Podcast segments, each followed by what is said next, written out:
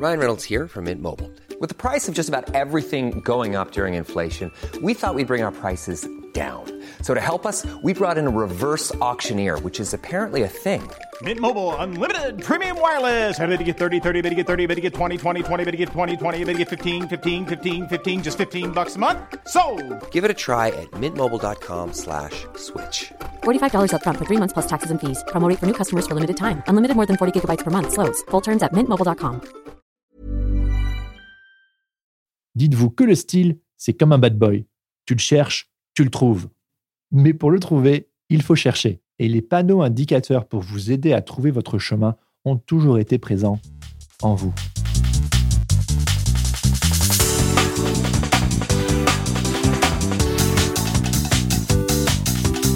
Bonjour à tous et bienvenue sur Sens Créatif, le podcast qui explore les motivations et les stratégies des artistes de l'image. Je m'appelle Jérémy Kleiss, je suis auteur-illustrateur à Paris et vous pouvez me suivre sur Instagram at Jérémy Kleiss. Les copains, les copines, préparez-vous. Aujourd'hui, c'est un épisode hyper stylé que je vous propose. Bah oui, vu qu'on va parler du style, ou plutôt de comment trouver son style. Ça fait beaucoup de style en quelques phrases.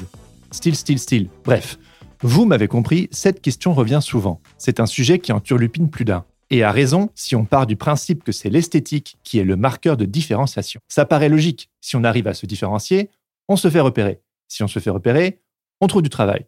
Et si on trouve du travail... Sauf qu'en fait, non. Enfin, pas tout à fait. Pas que, en tout cas. Le style, ça ne fait pas tout. Et c'est un peu plus compliqué que ça. Si seulement il suffisait de juste maîtriser un style graphique pour tirer son épingle du jeu. Non, non, ce n'est pas si simple. Mais c'est aussi extrêmement passionnant. Trouver son style, c'est un voyage. Que dis-je? C'est une aventure. Comme très souvent sur ce podcast, dans cet épisode, je vais aborder la question du style sous forme d'une quête de soi. Au lieu de rester en surface à essayer de parfaire une technique, je veux vous inviter à plonger dans les profondeurs de votre âme. Et oui, parce qu'en réalité, tous les indices pour trouver votre style existent déjà. Il suffit de savoir où regarder et où chercher.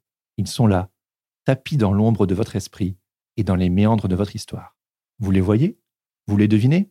Ah, c'est sûr, c'est un peu de travail. Et ça demande du courage et de la persévérance. C'est comme de l'archéologie. Va falloir sortir votre attirail d'Indiana Jones car on va creuser. Mais ne vous inquiétez pas, cette expédition, on va la faire ensemble. Et de couche en couche, je vais vous inviter à faire une rencontre. La vôtre. Car au final, trouver son style, c'est se trouver soi. Et il n'y a rien de plus satisfaisant à terme que d'arriver à développer un style et un travail qui nous ressemblent. Et puis évidemment, d'être payé pour exprimer son propre point de vue. Il s'agit d'allier le fond et la forme, le passé, le présent et même le futur. Pas mal comme programme, hein? Alors, prêt pour l'aventure? Allez, on y va.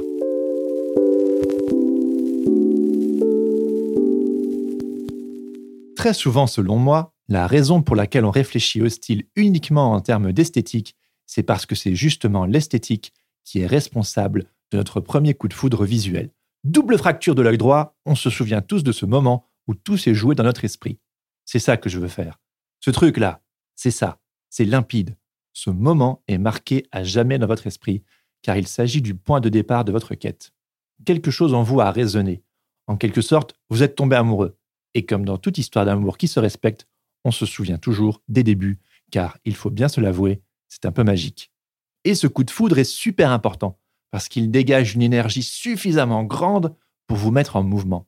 C'est à partir de ce moment-là que vous allez vous prêter au jeu, ou tout du moins, vous allez commencer à y réfléchir plus sérieusement en nourrissant votre curiosité. C'est le début de votre quête, moi par exemple. C'est quand j'ai découvert l'album Bless the Martyr and Kiss the Child du groupe de metalcore américain Norma Jean. Je devais avoir 16 ans à cette époque-là. Je n'ai pas immédiatement accroché à la musique, vous vous en doutez, c'était du lourd, et mes petites oreilles n'étaient pas encore prêtes pour le déferlement de chaos dans lequel cet album allait me plonger. Par contre, la pochette me fascinait. L'ambiance graphique était mystérieuse, et puis la typo était imprimée avec une encre transparente, uniquement lisible en bougeant la pochette. Mais saperlipopette, qui était responsable de cette magie? Qui se cachait derrière cette création?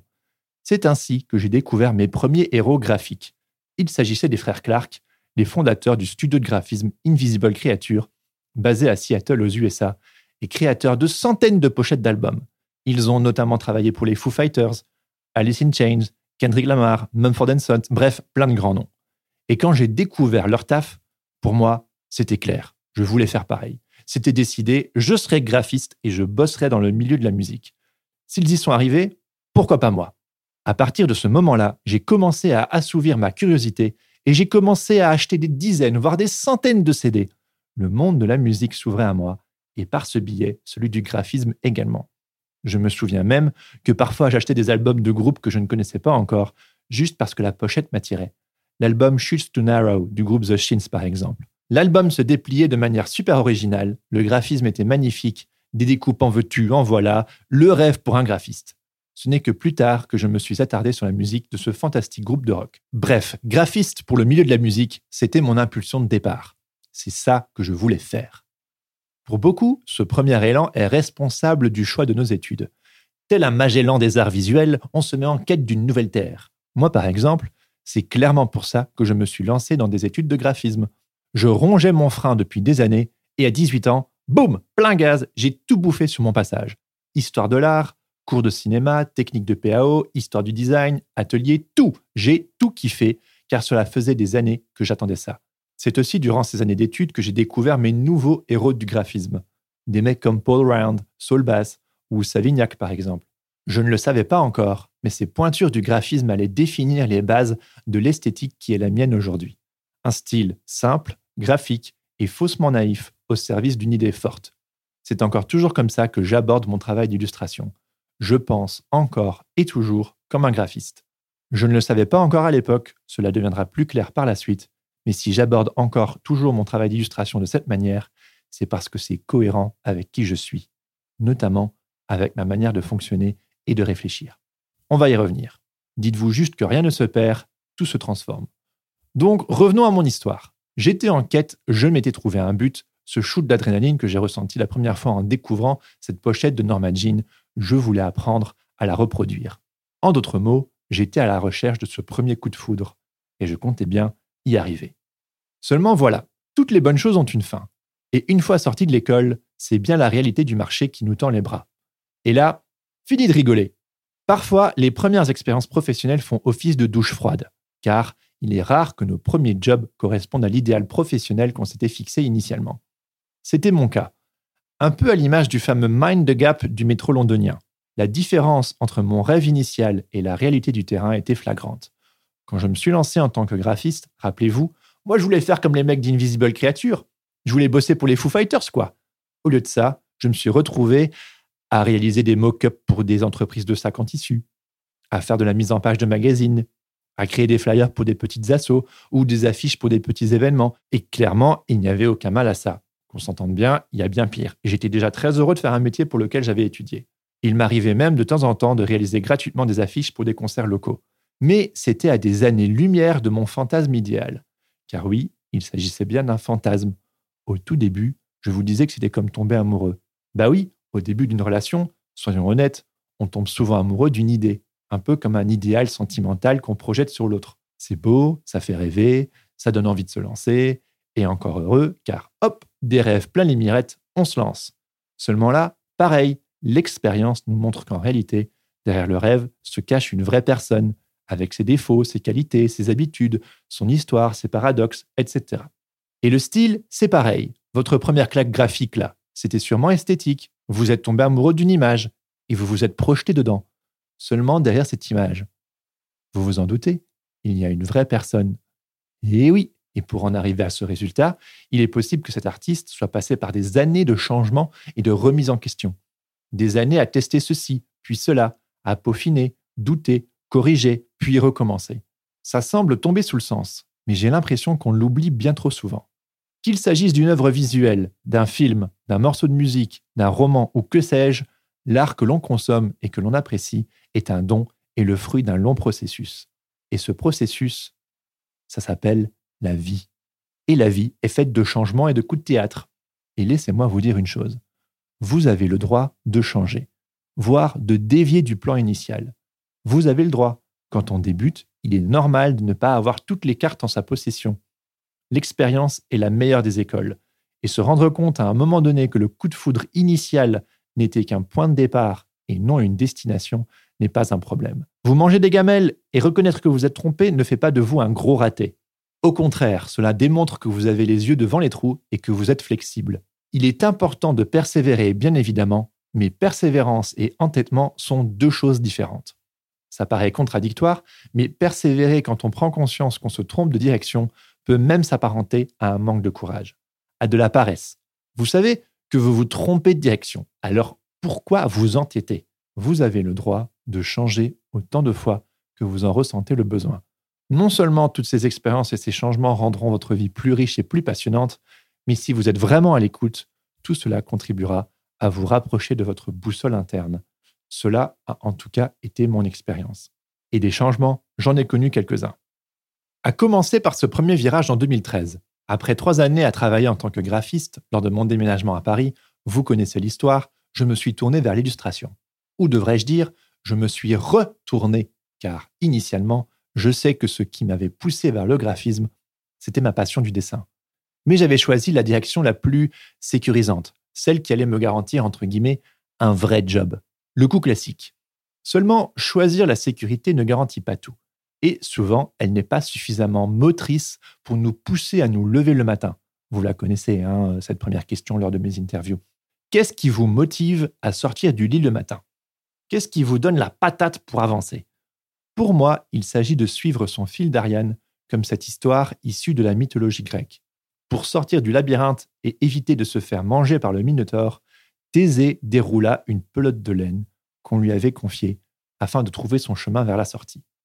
Et c'est ce fil d'Ariane qui m'a fait me rendre compte que créer des logos et des affichettes pour la fête du jambon, c'était pas mon truc. Moi, ce que j'aimais, c'était de dessiner. Point à la ligne. Enfin, c'est ce que je croyais. On va dire que ce n'était pas tout. Mais on va y revenir, n'allons pas trop vite. Donc, boum, premier virage, je prends mes clics et mes claques et plein d'espoir, je m'auto-déclare illustrateur freelance en 2013. Seulement voilà, on a beau suivre son fil d'Ariane et se rapprocher un peu plus de sa boussole interne, on ne se débarrasse pas aussi facilement de tout ce qu'on a appris. J'entends par là les déformations professionnelles, mais aussi notre éducation, voire un certain conditionnement. Moi, par exemple, j'avais l'impression de devoir toujours être parfait, irréprochable. J'avais ce que j'appelle le syndrome du good boy, Fallait colorier à l'intérieur des lignes et fallait surtout pas que ça dépasse. Tout devait être nickel. L'erreur était un luxe auquel je ne me donnais aucun accès. Vous imaginez la pression. Eh bien, quand j'ai débuté ma carrière d'illustrateur, cela se ressentait dans mon travail. Pour en revenir au style, mes illustrations étaient toutes vectorielles. Tout était parfait. Les ronds étaient des ronds et les carrés étaient des carrés. Pas de Finder à gogo, calque à n'en plus finir. Toi-même, tu sais, si t'es dans le même cas, mes illustrations étaient calées au millimètre près. L'illustration vectorielle, il n'y a pas de mal, mais à un moment donné, j'avais plus l'impression de faire des maths que de l'illustration. Encore une fois, je me mettais des bâtons dans les roues. J'avais l'impression de me compliquer la vie inutilement. Pourquoi? Eh bien, pour atteindre cet idéal de perfection, bien sûr. Ou du moins, cet idéal que je croyais être obligatoire parce qu'on me l'avait d'une certaine manière inculqué comme ça. J'ai bien dû me rendre compte à un moment donné que cela ne me convenait toujours pas. J'ai dû me rendre compte encore une fois qu'il y avait une trop grosse différence entre ce que je produisais et ce qui me plaisait. En réalité, il y avait plein d'illustrateurs qui me plaisaient, mais ceux qui me plaisaient le plus, c'était ceux qui étaient un peu foufous. Marcus Oakley, Mike Perry, des mecs comme ça. Leur travail allait dans toutes les directions. Et c'est ce qui me plaisait. Et pourtant, je ne m'autorisais pas à faire de même je préférais me perdre dans des processus techniques complètement alambiqués en m'accrochant à ce que je connaissais. Les techniques de PAO apprises durant mes études de graphisme donc. Majoritairement, ma pratique du vecteur. Je préférais me compliquer la vie plutôt que d'écouter ce qui résonnait en moi. Jusqu'au jour où j'ai pété un plomb. Parfois, ça fait du bien.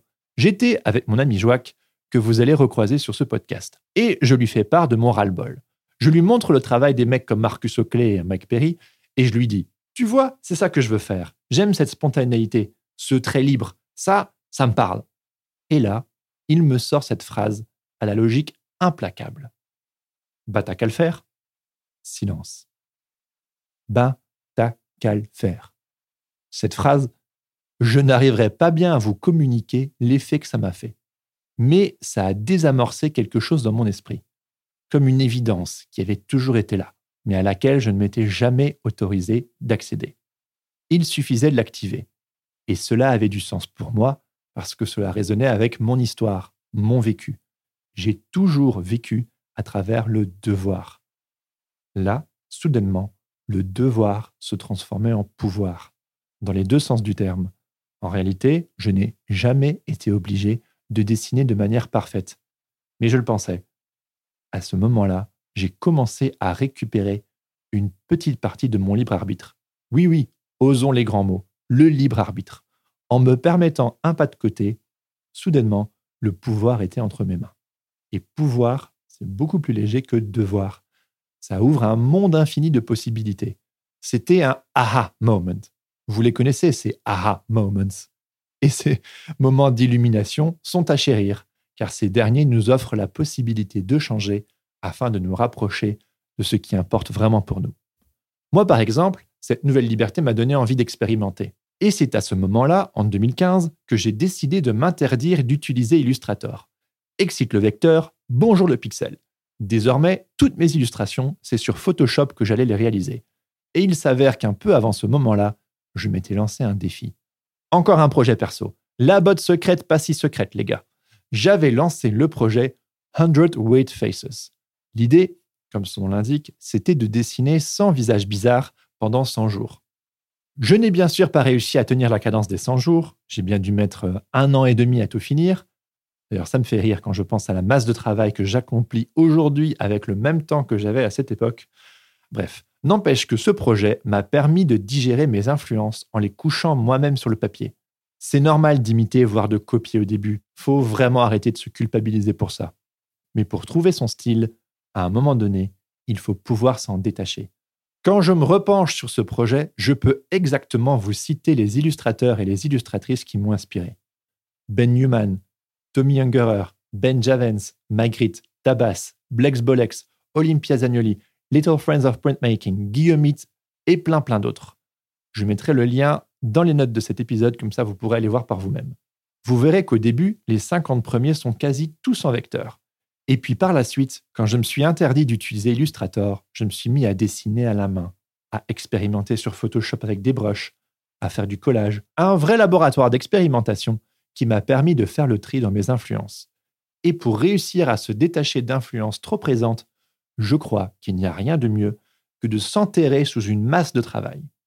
Je veux dire par là prendre des risques en créant un projet perso par exemple et en vous fixant des deadlines assez serrés pour vous obliger à produire, ou du moins à essayer. L'auteur Malcolm Gladwell soutient l'idée qu'il faut 10 000 heures de travail pour arriver à maîtriser un quelconque médium. 10 000 heures, ça fait un paquet de travail. Ça demande un peu de discipline. Mais vous verrez que quand on a peu de temps pour réfléchir, notre réflexe premier est d'abord de reproduire ce que l'on connaît, nos influences donc, et au plus on presse le citron de notre créativité, au plus notre véritable personnalité, nos goûts et nos couleurs, et donc notre style apparaîtra. C'est obligatoire. Quand on a peu de temps pour réfléchir, notre substantifique moelle apparaît. Et ça, c'est de l'or.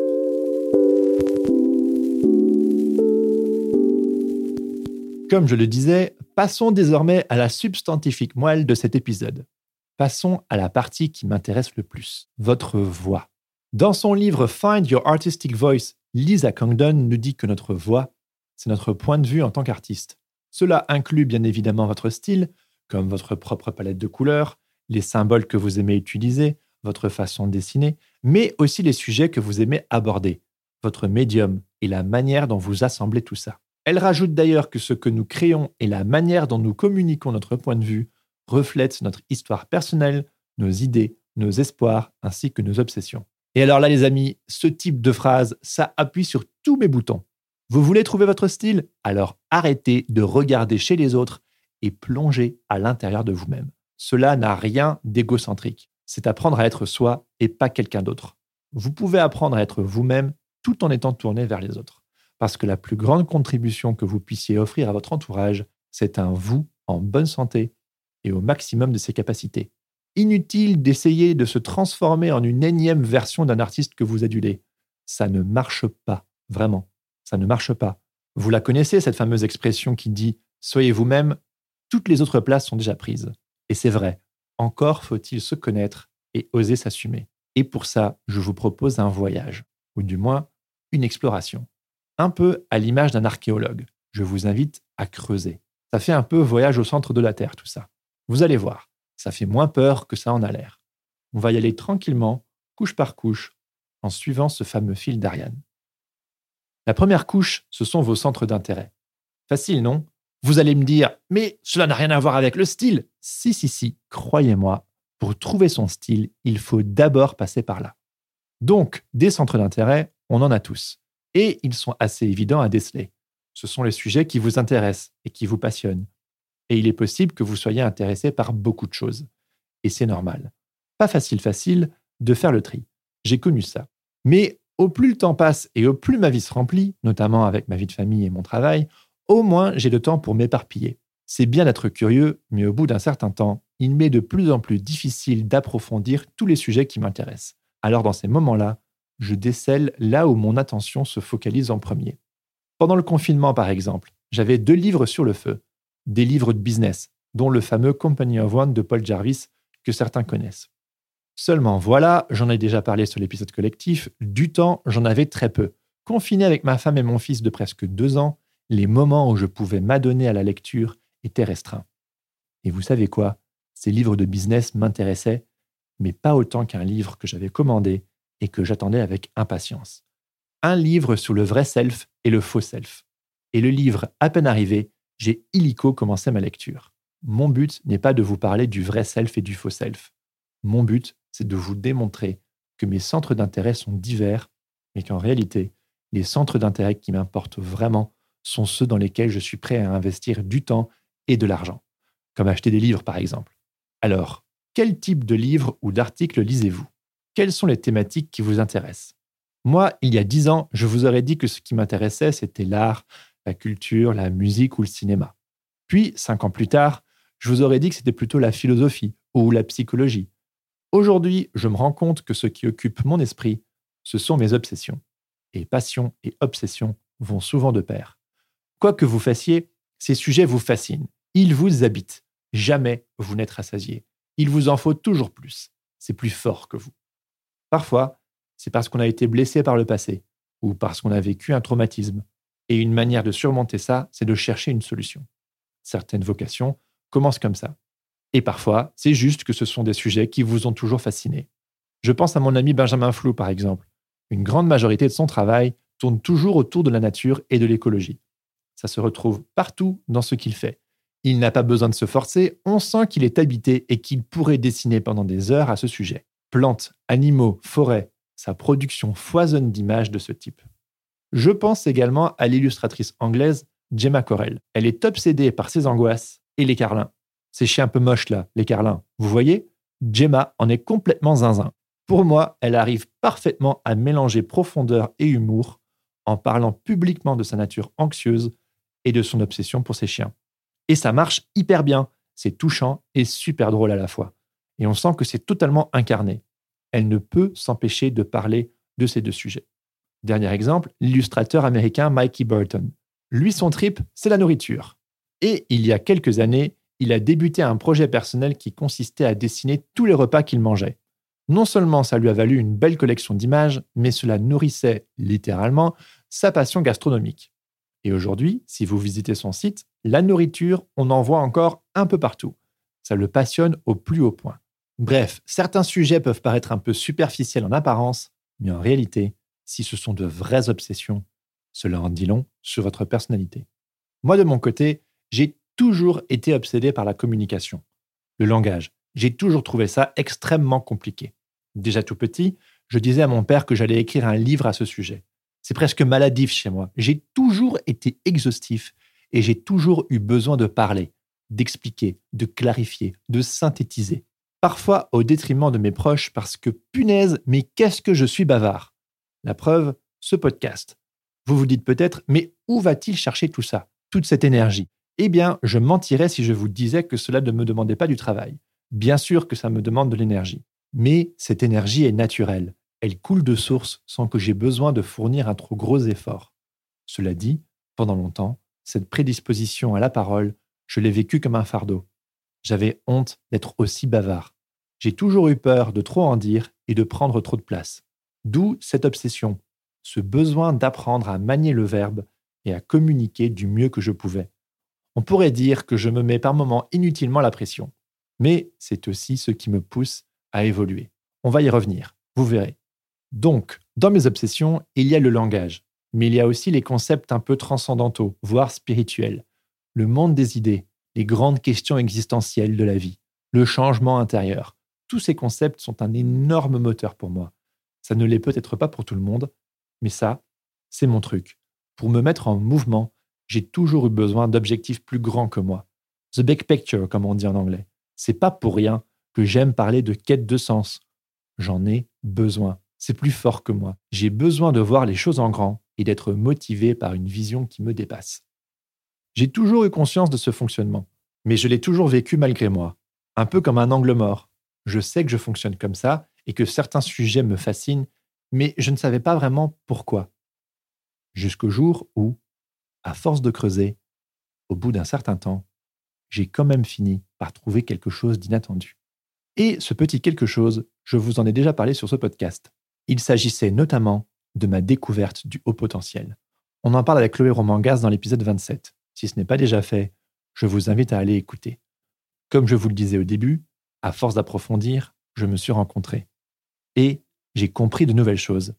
Cette obsession pour le langage, ce besoin de sens, de comprendre et d'expliquer de manière exhaustive, cette fascination pour les grandes questions de la vie et cet intérêt pour les idées nouvelles. Toutes ces facettes de ma personnalité s'expliquaient par cette condition mentale. Je suis zèbre. C'est un peu spécial de vous le dire comme ça, et c'est loin d'être quelque chose dont je me vante.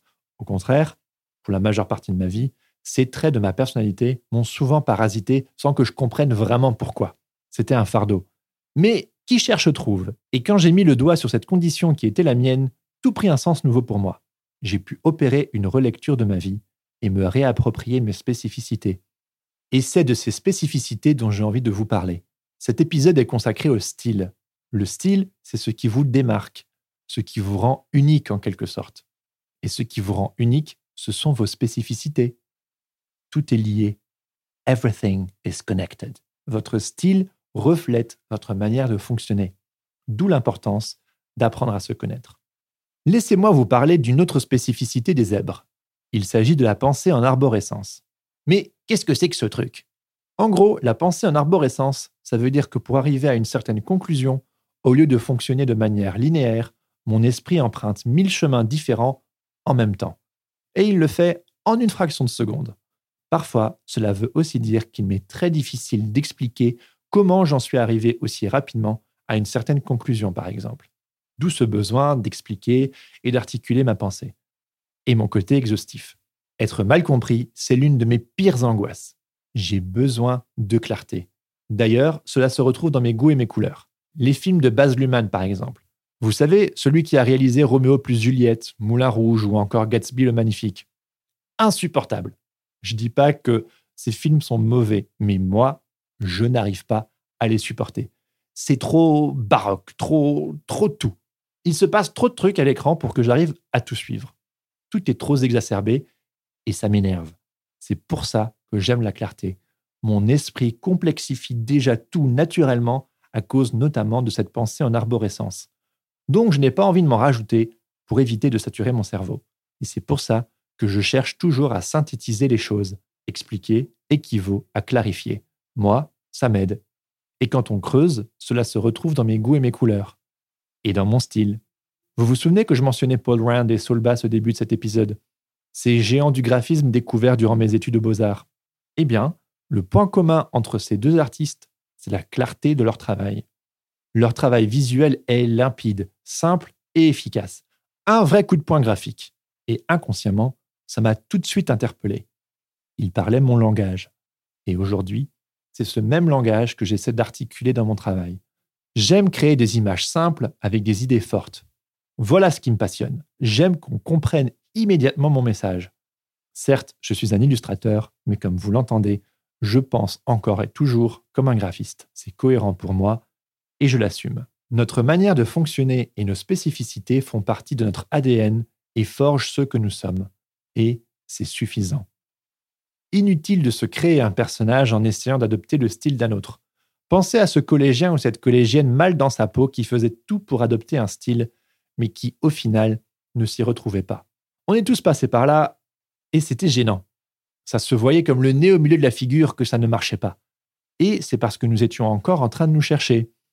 Et puis, au fur et à mesure des années, l'âge et la maturité aidant, on a fini par trouver ce qui nous convenait le mieux. Dites-vous que le style, c'est comme un bad boy. Tu le cherches, tu le trouves. Mais pour le trouver, il faut chercher. Et les panneaux indicateurs pour vous aider à trouver votre chemin ont toujours été présents en vous. Et cela implique de faire face à vous-même, à votre histoire, votre vécu et vos traumatismes. Pour trouver votre trésor, il va falloir aller à votre rencontre, avec tout ce que cela implique de beau et de moins beau. Et comme on l'a vu dans l'épisode 25 avec Angelo Follet, pour atteindre la lumière, il faut parfois passer par son propre caca. Et ça, ça fait un peu peur.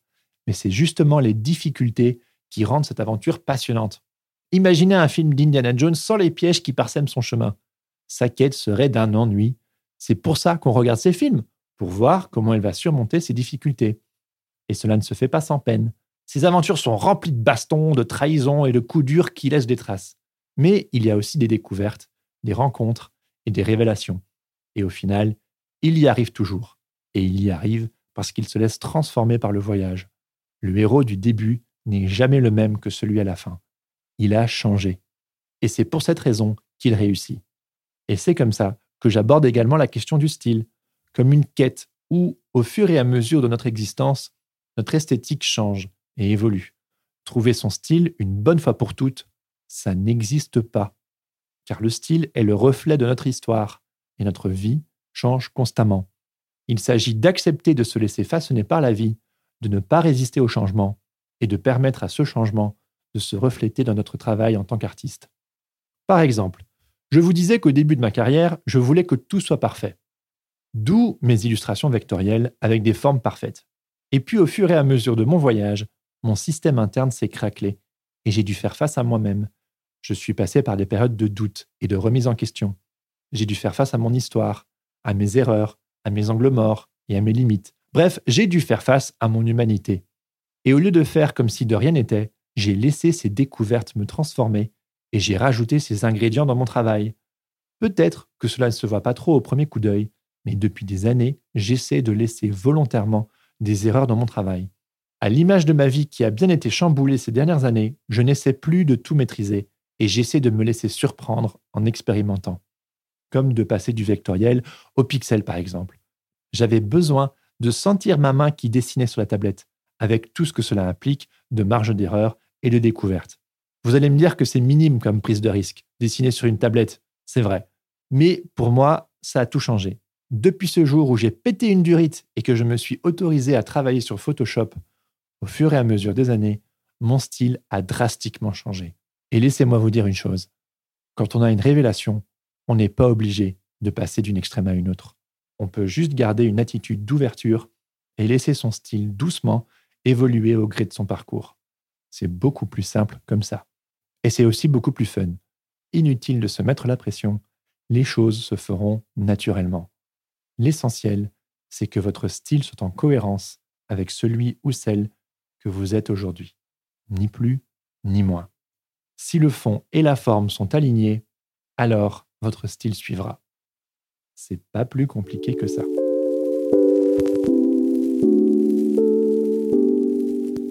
Alors, une fois qu'on a identifié son point de départ, qu'on a digéré ses influences et qu'on a appris à mieux se connaître, une fois qu'on a découvert ses spécificités et qu'on s'est laissé transformer par nos expériences de vie, qu'est-ce qu'on fait? Eh bien, j'ai beaucoup réfléchi à cette dernière partie et j'en suis arrivé à la conclusion suivante.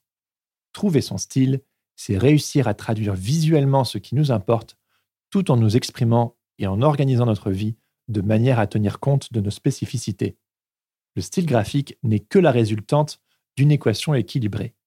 Je pourrais m'attarder sur comment aménager votre vie professionnelle en fonction de vos spécificités, justement, qu'elles soient physiques, mentales ou même existentielles. Mais ce serait beaucoup trop long et trop compliqué à envisager. En réalité, ces réponses, je ne les ai pas.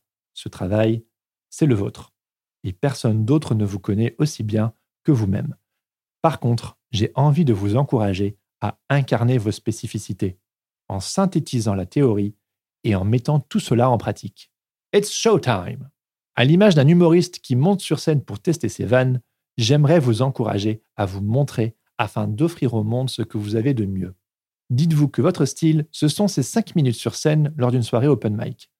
Vos vannes, vous les avez travaillées, mais cette partie-là ne regarde que vous. Ce soir, ce qui importe, c'est votre public. Et pour faire rire votre audience, il est important de réfléchir à la manière dont vous allez présenter vos blagues. C'est ça le style, c'est le packaging qui englobe toutes vos spécificités et qui présente votre produit d'une manière tangible. C'est le médium. Et comme vous le savez, le médium, c'est le message. Le style, c'est la façon dont vous allez communiquer votre point de vue en tant que créatif. Et si vous voulez faire mouche, il est important que le fond soit cohérent avec la forme. Imaginez que vous achetiez un paquet d'Oreo et qu'une fois ouvert, vous vous rendiez compte qu'en fait le paquet était rempli de pépitos. Forcément, il y a erreur sur la marchandise. Les pépitos, c'est bon, mais ce n'est pas ce à quoi vous vous attendiez. Eh bien, dans notre travail de créatif, c'est pareil.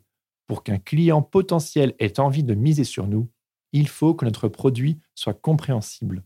C'est pour ça qu'il importe de nous mettre à la place des autres en faisant preuve d'empathie, afin de réfléchir à la meilleure manière de présenter son travail. C'est uniquement comme ça que le client saura à quoi s'attendre et qu'il aura envie de travailler avec vous. Qu'il s'agisse d'une illustration, d'un film ou même d'une chanson, votre style, c'est la somme de toutes vos spécificités présentées sous une forme compréhensible dans un contexte spécifique. Le style, c'est un langage. Votre travail ne peut pas interpeller tout le monde, mais ce qui importe, c'est qu'il interpelle les personnes qui parlent le même langage que vous, les personnes avec qui vous aimeriez collaborer. Et c'est en cela qu'il est important d'allier le fond et la forme en tenant compte de ces spécificités. Ce podcast, par exemple, Sens créatif, eh bien, ce n'est que la suite logique de ce raisonnement. Si je n'avais pas appris à assumer ce besoin de parler, de communiquer et d'apprendre, si je n'avais pas appris à assumer le fait que, oui, j'aime avoir des discussions profondes avec les gens et j'aime aborder les questions existentielles de la vie à travers la créativité. Et si je ne m'étais pas intentionnellement aménagé un terrain de jeu pour aller à la rencontre de nouvelles personnes, peut-être que ce projet n'aurait jamais vu le jour. Et pour reprendre le principe du médium, ce podcast en est un bon exemple. C'est un médium, un contenant qui a du sens pour vous et que vous comprenez. J'adore dessiner, je fais ça depuis que je suis tout petit. J'aurais pu communiquer toutes ces idées via le dessin, et peut-être que c'est une idée à creuser pour aller plus loin. Mais au fur et à mesure de ma quête, j'ai bien dû me rendre à l'évidence que la parole et le monde des idées faisaient partie de mes spécificités, et qu'il s'agissait peut-être même de mes forces principales. Alors, j'ai pris un risque j'ai lancé ce podcast à côté de mon travail. Et pas un instant, je regrette de m'être jeté à l'eau, car j'ai l'impression à travers ce projet de pouvoir vous partager le meilleur de moi-même sous une forme compréhensible et qui me correspond. La connexion est là. Le courant passe. Le fond et la forme ne font plus qu'un. Ça ne veut pas dire que ma quête est finie. Au contraire, en apprenant à me connaître, je me sens plus proche de ma boussole intérieure, c'est vrai, mais j'ai surtout l'impression de devoir tout réapprendre. Et ça, c'est un peu inconfortable. C'est plus simple de faire comme si je ne savais pas, en continuant à développer ma carrière en restant sur mes acquis. Mais ça, je ne peux m'y résoudre. Une fois que nos yeux ont été ouverts, on ne peut plus les refermer. C'est un peu comme une nouvelle naissance, une nouvelle compréhension des choses. Un appel, allez, osons les grands mots. J'ai déjà parlé de la quête du héros sur ce podcast, c'est l'appel de l'aventure. Le tout est de savoir si vous aussi, vous allez sortir de l'ombre et répondre à cet appel. Quel que soit votre produit, ainsi que la manière dont vous aimeriez le présenter, l'essentiel, c'est de sortir de votre tanière et de montrer votre travail. Ça ne veut pas dire que votre style sera parfait, loin de là. Mais après tout le travail introspectif que vous aurez accompli, cette nouvelle prise de risque sera beaucoup plus assumée. Et cela se ressentira dans votre travail. Et un créatif qui s'assume est beaucoup plus attirant qu'un créatif hésitant. Il s'agit en fait d'avoir conscience de son humanité et d'y aller quand même. Show up, comme ils disent en anglais. It's time to shine. Et puis, si vous remarquez que quelque chose coince à nouveau, c'est pas grave. Comme l'humoriste, le soir après son spectacle, il rentre chez lui et puis il corrige le tir.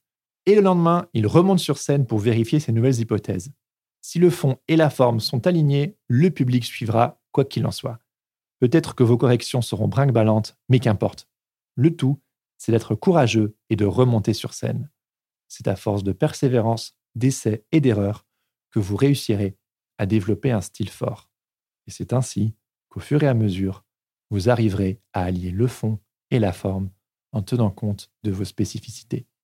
Et ça, je vous le promets, c'est une aventure qui en vaut la peine.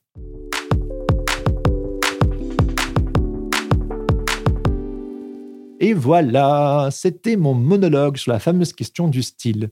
J'espère que ça vous a plu. Moi, en tout cas, c'est un sujet qu'il me tardait d'aborder avec vous. C'est chose faite. Et avant de passer à la fin de cet épisode, j'ai une petite annonce à vous faire. Je vais passer à un épisode par semaine. Et oui, laissez-moi vous expliquer. J'ai démarré Sens Créatif il y a un peu plus d'un an, et depuis, je sors un épisode toutes les deux semaines. Ce projet, je l'ai envisagé comme une expérimentation, une manière de prendre la température pour voir si ce podcast avait le potentiel d'aller plus loin. Et en un an, il s'en est passé des choses. Au total, 28 épisodes dont 20 interviews, 6 monologues, un enregistrement en public à la Slow Gallery et un épisode collectif spécial confinement Covid-19 avec la participation de plus de 44 créatifs. Sans oublier le fameux apéro pique-nique Sens Créatif qu'il me tarde de réitérer une fois que les rassemblements de plus de 10 personnes seront de nouveau autorisés. En commençant ce projet, j'avais des questions, des tas de questions. Et au fur et à mesure de mes discussions, j'ai trouvé des réponses qui m'ont permis d'avancer. Et de fil en aiguille, de nouveaux questionnements ont fait surface, et c'est ainsi que j'ai continué ma quête. Le mouvement entraîne le mouvement. Grâce à ce podcast, j'ai fait des rencontres toutes plus intéressantes les unes que les autres. Il y a les personnes que j'ai interviewées, bien sûr, mais il y a aussi vous, les auditeurs du podcast, que j'ai eu l'occasion de rencontrer lors du pique-nique, lors de l'enregistrement en public, au détour d'un vernissage ou d'un événement créatif. Sans oublier la communauté toujours grandissante des Patreons qui soutient le podcast et avec qui j'ai le plaisir d'échanger un peu plus fréquemment. Sens Créatif a toujours eu pour mission de créer du lien entre les artistes francophones. Et j'ai bien l'impression que cet objectif est en train de se réaliser car vous êtes de plus en plus nombreux à écouter ce podcast. Et pour ça, je vous dis merci. Créer ce podcast est probablement l'une des meilleures décisions qu'il m'ait été donné de prendre ces dernières années. Alors, j'ai envie de mener ce projet au niveau supérieur. Et pour ce faire, j'ai décidé d'augmenter le rythme de sortie afin de publier un épisode par semaine. Du moins, je vais essayer, quitte à revoir ma copie sous la durée. Et je suis heureux de vous annoncer que ce nouveau rythme débutera à partir du prochain épisode qui sortira dans deux semaines. Et si cette nouvelle vous enthousiasme tout particulièrement, voici deux choses que vous pouvez faire pour soutenir cette initiative. La première, c'est de filer sur Apple Podcast afin de me laisser un commentaire ainsi que quelques étoiles, 5 de préférence, vous connaissez la chanson. C'est gratuit et c'est ce qui m'aide le plus à faire connaître ce podcast. La deuxième manière de m'aider très concrètement, c'est en me soutenant financièrement sur Patreon. Et pour ceux qui ne connaissent pas, Patreon fonctionne comme une plateforme de financement participatif qui vous permet de soutenir les créateurs de projets qui vous importent. Ça veut dire que Sens Créatif est directement soutenu par vous et ça, ça fait toute la différence. Passer à un épisode par semaine, c'est terriblement grisant, mais c'est aussi un pas de foi, un peu comme un pari. J'ignore à quoi ressemblera l'avenir, mais j'ai envie de suivre mon fil d'Ariane. Et je le fais en public, à la manière d'un humoriste. J'ai envie d'essayer, et je sais que cela me demandera le double de temps et d'investissement, et même une certaine dose de risque. Mais c'est un risque que je suis prêt à prendre car je crois profondément en ce projet. J'aime aller de l'avant. J'ai d'ailleurs déjà commencé à sous-traiter la partie technique du podcast à un professionnel du son afin de me permettre de me focaliser uniquement sur les interviews et les monologues. Alors si ce podcast vous aide et vous inspire, je vous invite à participer. Comme vous le savez, les contributions démarrent à 2 euros par épisode et me soutenir sur Patreon, c'est aussi un moyen d'avoir accès aux coulisses du podcast, des infos en avant-première, l'occasion de poser des questions pour des invités à venir mais également un accès au groupe de discussion privé du podcast, ainsi qu'un portfolio review entièrement personnalisé. Pour en savoir plus, visitez patreon.com slash podcast. Ça s'écrit P-A-T-R-E-O-N slash podcast en un seul mot. Le lien ainsi que toutes les références sont à retrouver dans les notes de cet épisode. D'avance, merci à vous. Allez, je termine. Si cet épisode vous a plu, n'oubliez pas de vous abonner sur vos applications de podcast et à me suivre sur les réseaux sociaux at Jérémy Kleiss ou at Sens Créatif. Vous pouvez également vous abonner à ma newsletter afin de recevoir toutes les semaines, en plus des liens et des notes de chaque épisode, une recommandation pour vous accompagner dans votre vie d'artiste freelance. Et si cet épisode vous a été utile, je vous invite également à en parler autour de vous. Merci à Adrien Guy pour la musique de ce podcast. Allez jeter un œil sur ses réseaux sociaux at Adrien Guy Musique ou écouter ses morceaux sur sa page SoundCloud. Et comme je le mentionnais juste avant, je remercie également Adrien Grenier qui s'est occupé du montage et de l'édition de cet épisode. Ah, et avant de vous quitter, j'ai failli oublier. J'ai créé un petit sondage en ligne que vous pouvez retrouver dans les notes de cet épisode. Ce sondage me permettra d'en savoir un peu plus sur vous, vos envies et les sujets que vous aimeriez que je développe sur ce podcast. Promis, ça ne vous prendra pas plus de 5 minutes et ça me serait super utile. D'avance, merci à tous. Sur ce, je vous donne rendez-vous dans deux semaines pour un nouvel épisode. En attendant, bonne semaine à tous et surtout, restez créatifs. Ciao ciao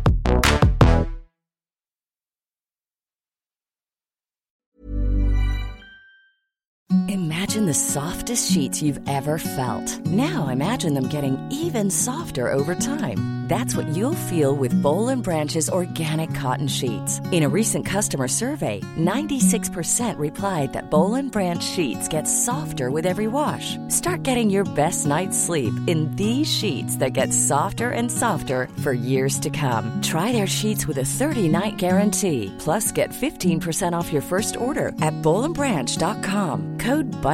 Exclusions apply. See site for details.